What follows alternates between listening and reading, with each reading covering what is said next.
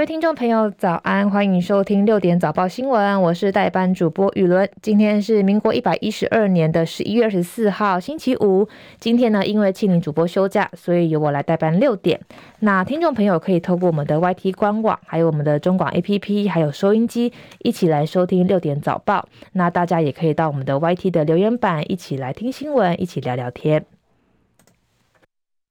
新闻一开始，当然要先来关心天气消息。气象署表示，东北季风从昨天晚间开始增强，在周五、周六北部东半部会是整天偏冷，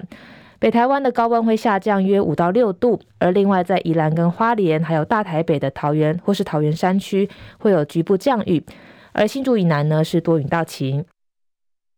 到了周日之后，东北季风会减弱，各地回到稳定的天气。不过下周一之后呢，又会有一波更强的东北季风报道，北台湾呢会再转为有雨的天气形态。不过到了周二、周三，天气会以干冷为主。温度预测：早晚低温约十八到十九度，北台湾高温约二十一到二十二度，中南部呢依然会有二十六度以上。周日这波东北季风减弱，天气回暖。不过只有一天，在下周一之后，又会有一波更强的东北季风南下，在桃园以北跟东半部会有局部短暂降雨，所以北台湾呢一样是整天偏凉，高温更是只有二十度左右。到了周三清晨，在中部以北的低温也会下探到十四到十五度，所以下周开始又会变天，所以要提醒听众朋友记得注意保暖。目前的气温方面，台北是二十度，目前台北是有在下雨的状况。基隆是二十一度，新北是十九度，东部地区宜兰十九度，花莲二十二度，台东是二十度。在中部地区，新竹是二十度，台中是十七度。南部目前嘉义比较冷，十五度，台南是二十度，高雄也是只有十六度，恒春是二十三度。外岛部分，马祖目前是十八度，金门十九度，澎湖是二十二度。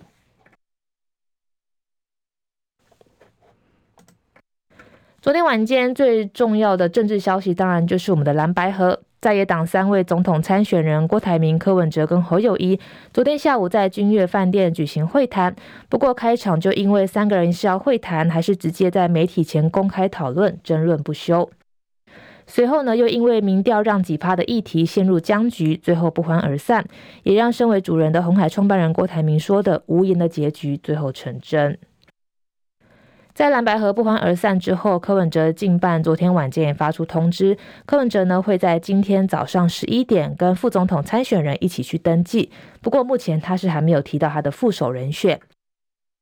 另外，国民党也发出通知，会在早上十一点左右举行中常会，预料到时候也会公布何友谊的副手人选。到了上午的十一点四十五分，就会到中选会来登记。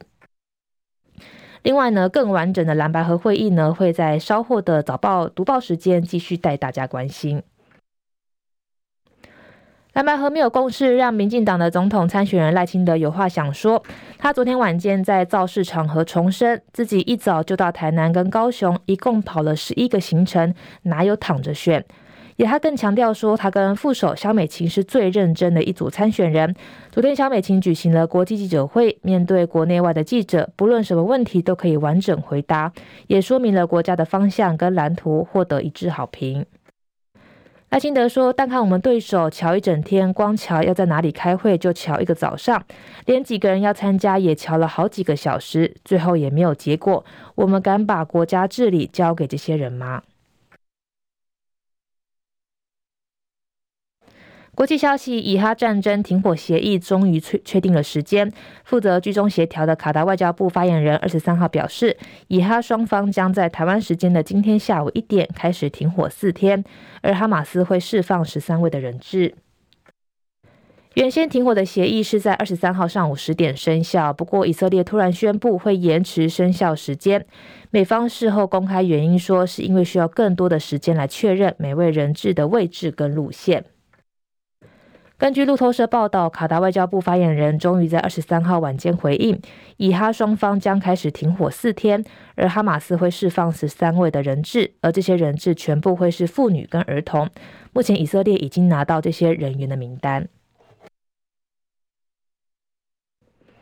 俄乌战争持续，俄罗斯女演员曼西赫所属的剧院表示，曼西赫日前前往乌克兰的东部顿巴斯的地区为俄军表演的时候，在舞台上遭到乌军的空袭而死亡。路透社无法查证事情的细节，不过俄乌双方都证实，在十一月十九号这块俄军占领区曾经遭到乌军攻击。不过对此，俄罗斯国防部拒绝评论这件事。另外，法国巴黎市长伊戈伊达戈表示，巴黎的交通系统不会及时在二零二四年奥运举办的时候准备就绪，也因此这项说法引发了敌阵不满。法新社报道，巴黎的交通系统本来就承受了非常沉重的压力，包含通勤族还有观光客，全部因为车班的频率严重过低，还有过度拥挤又肮脏而抱怨连连。然而，奥运再过不到一年就要开幕。伊达哥表示，在日常的运输上会有问题，我们还没有达到巴黎人需要的舒适跟准时，有些地区不会就绪，火车的班次将会不够。而郑黎对于现在这位社会派主义的市长更是连声痛批。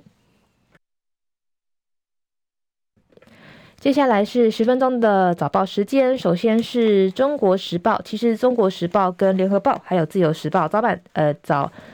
这个头版头条都谈到了昨天的蓝白河。首先是中国时报头版头条，最后关头再也公开谈判不欢而散，蓝白河破局，柯侯今天早上各自登记。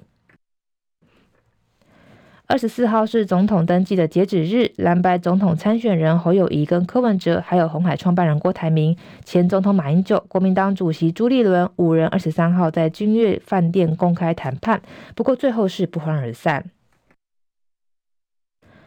科办发言人陈志涵怒批说，昨天的会议没有共识，就按照原本的规划去登记。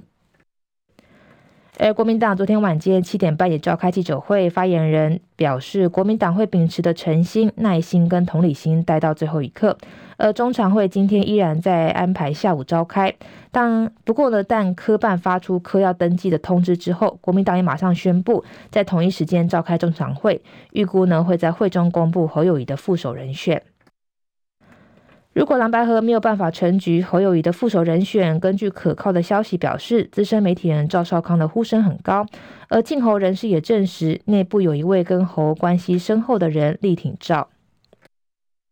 至于柯文哲的副手人选，原本锁定前雅虎的亚太区董事总经理周开廉，不过传出他已经婉拒。目前呼声比较高的是民众党的立委吴欣盈，还有近办的总干事黄珊珊，还有前台北市的副市长邓家基。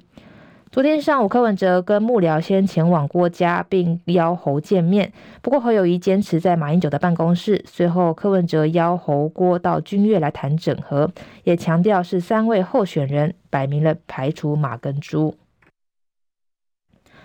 郭说：“侯明明答应自己要来，让侯不得不还原过程，更拿出柯文哲传给他的简讯，内容劲爆。因为柯文哲直接在简讯提到，如果信用要给郭台铭，直接在他家开会也可以，不然就找饭店可以。他说郭台铭需要找一个理由来退选，所以给他面子也好了。当侯友宜念出简讯的时候的之前呢，他询问柯文哲说能不能公开，柯文哲面无表情的点头。侯说那柯同意，那他就念了。”没想到侯友谊念出这段郭要退选的这个简讯之后呢，郭郭柯两人脸色一沉，而且在侯念简讯的时候，黄珊珊还递上手机给柯文哲，几秒之后又再度上前咬耳朵，柯文哲全程脸色铁青，过程中还不断的无奈扶额头。柯文哲说：“我要跟侯市长讲，虽然我是同意，不过把这些私人之间的简讯拿出来念，通常是名嘴跟侧翼在做的事情，不是总统在做的事。”侯友宜直接插话插话反驳说：“这样不能这样讲啊，因为我是经过你同意才这样念的。”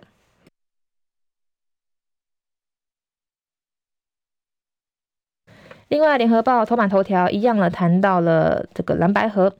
蓝白郭会谈不欢而散，柯竞办表示，今天上午十一点登记，蓝十一点中常会会公布副手，侯友宜会在十一点四十五分来登记。郭台铭、柯文哲、侯友宜、马英九、朱立伦昨天傍晚齐聚台北的君悦酒店。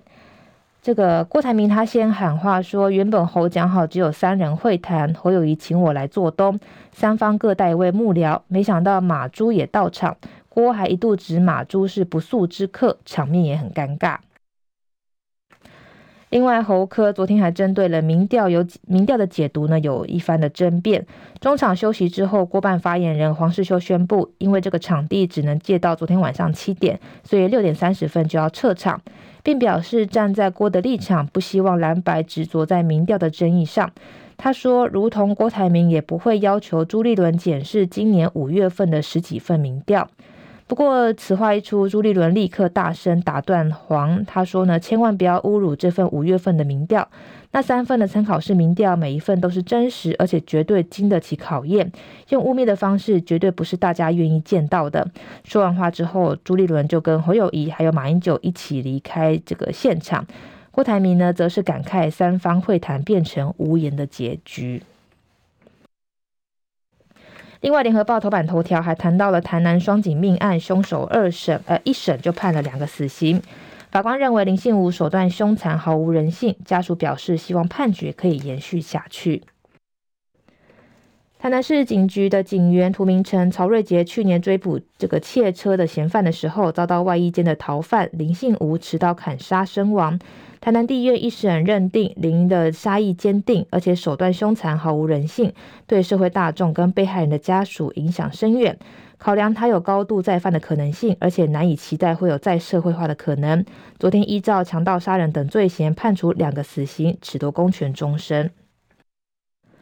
涂明诚的二姐表示，她相信台湾是个法治社会，审判结果会跟后续的执行不会受到外力的干扰。正确的事情呢，或许困难，但总是需要开始。我们活着的人就是持续关注后续执行的过程。而曹瑞杰的叔叔说，这个结果不是理所当然，而是一定会有这个判决。我们两家拒绝林信武的道歉，这个林信武呢，必须为他的行为来负责。他也希望这个判决可以一一持续的延续下去，因为这个判决呢，不是迟来的公平，而是一定的正义。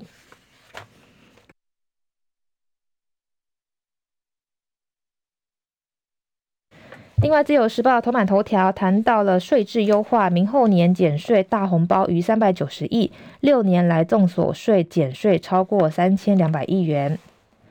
行政院昨天公布了减税大红包，今年基本生活费调高六千元，伙食费免列入薪资额度，调高为每月三千元，明年报税适用，预估会有两百三十五万户受惠。减税利益两百零七亿元，明年综所税的免税额、扣除额跟课税级距等级调高，最低的税负个人制的免税额也提高，后年报税适用，预估会有六百六十二万户的受惠，减税利益逾一百七十七亿元。另外，明年的综所税免税额调高五千元到九点七万元，标准的扣除额增加七千元到十三点一万元。而明年综所税退职所得免税额也提高，一次领取总额十九点八万，乘以服务年资以下，所得额为零。最低税负制个人免税额调高到七百五十万元，保险死亡给付免税额调高到三千七百四十万元。所以呢，估计会减税二点三亿元。这个是自由时报今天的头版头条。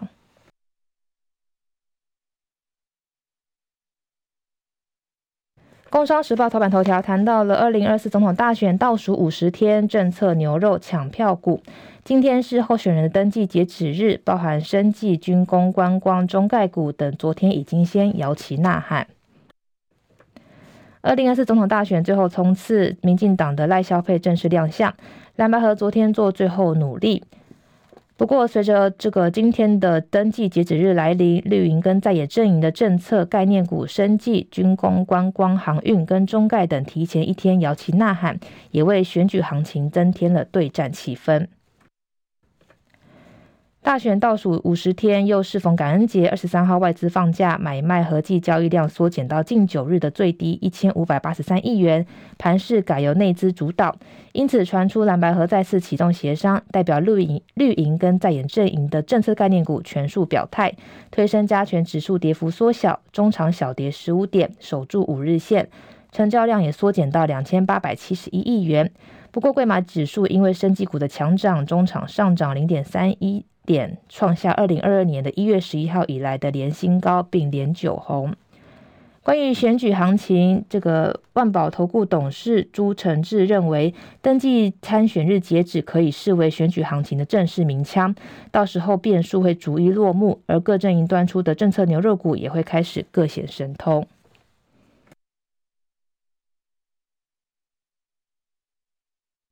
接下来是经济日报头版头条，谈到了金管会松绑，宣布台版 ICS 第二阶段过渡化措施，允许分十五年的认列认列缺口，不会让业者完全不配息。保险业利多增资压力减。